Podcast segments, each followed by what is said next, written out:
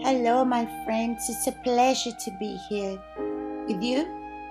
And before we start anything else, let's speak to God because we need Him to participate here with us.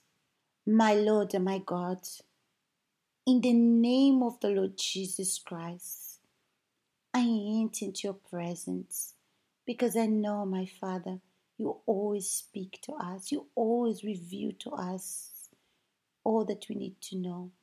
There's many people that are listening to this audio now that are sad, they're desperate, they're preoccupied, they're worried about their situation, the problem that they're facing.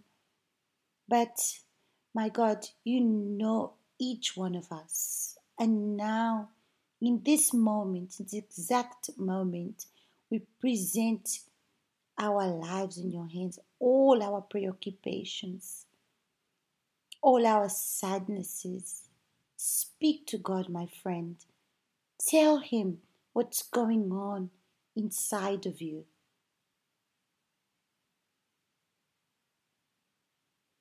Oh, my Father, I thank you for this opportunity of being able to speak to you, to reveal everything that's going inside of us. My God, to do something great in the life of this person. That today, this message may penetrate, your word may penetrate inside of this person. Speak, my God, because our ears are open to hear your voice. Because, my God, when you speak, we understand, my Father, our mind is open. We see things in a different way. So, my God, let us realize our situation and change. In the name of the Lord Jesus Christ. Amen.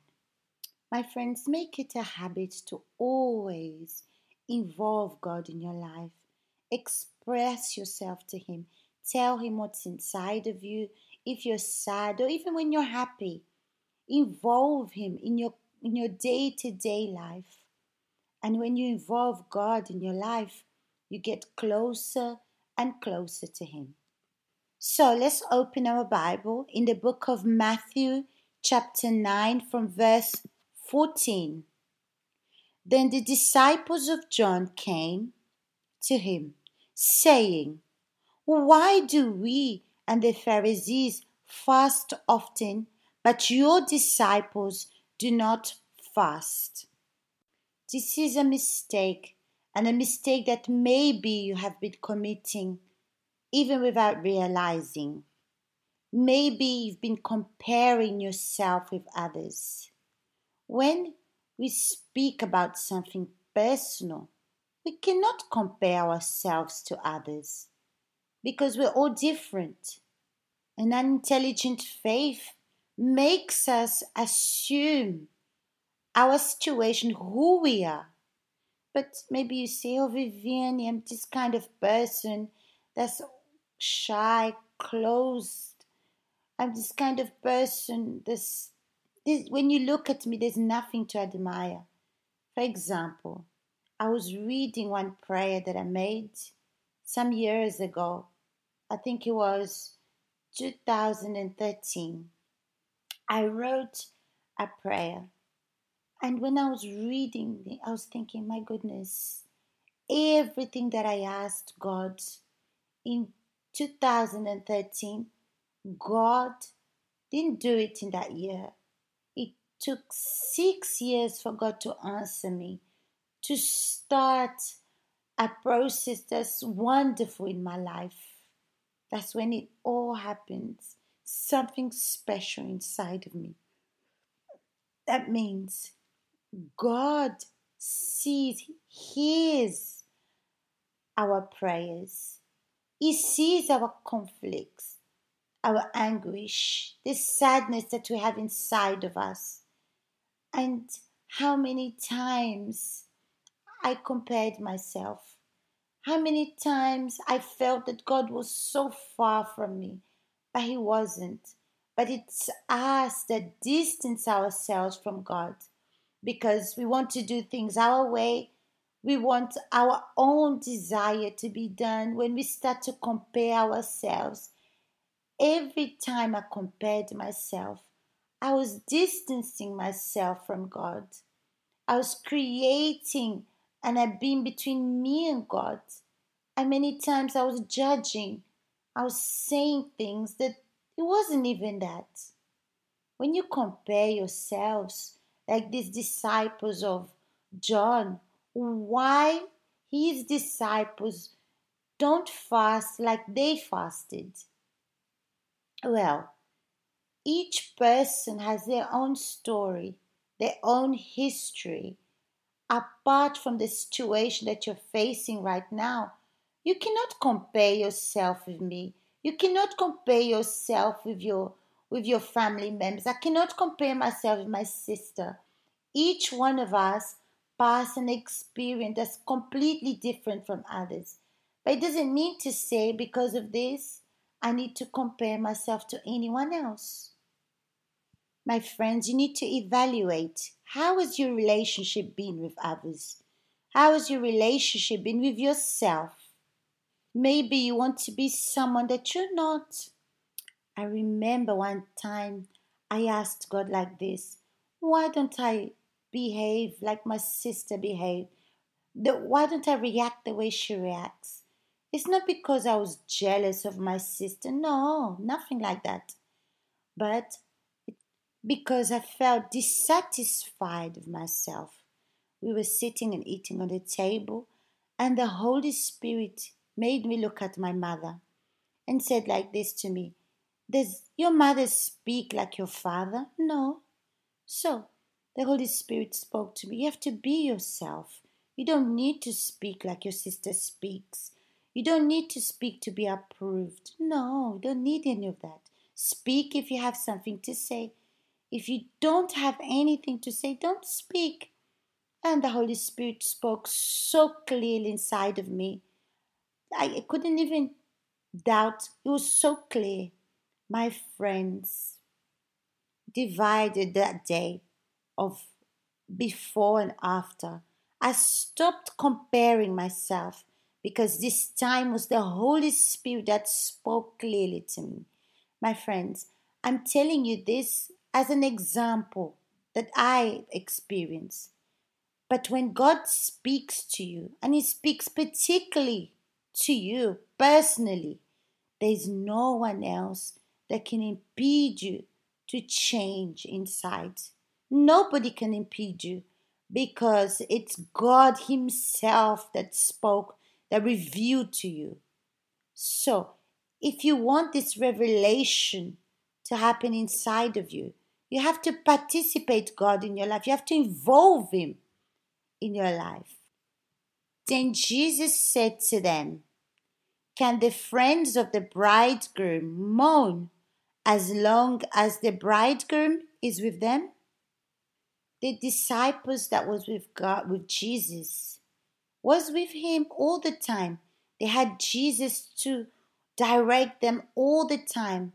So they didn't need to fast because Jesus was there with them. They didn't need to pray because he was there, he could speak to them directly. So they participate Jesus in their life. And you have to do the same things. If you have questions, if you have doubts, go to Him directly and ask Him.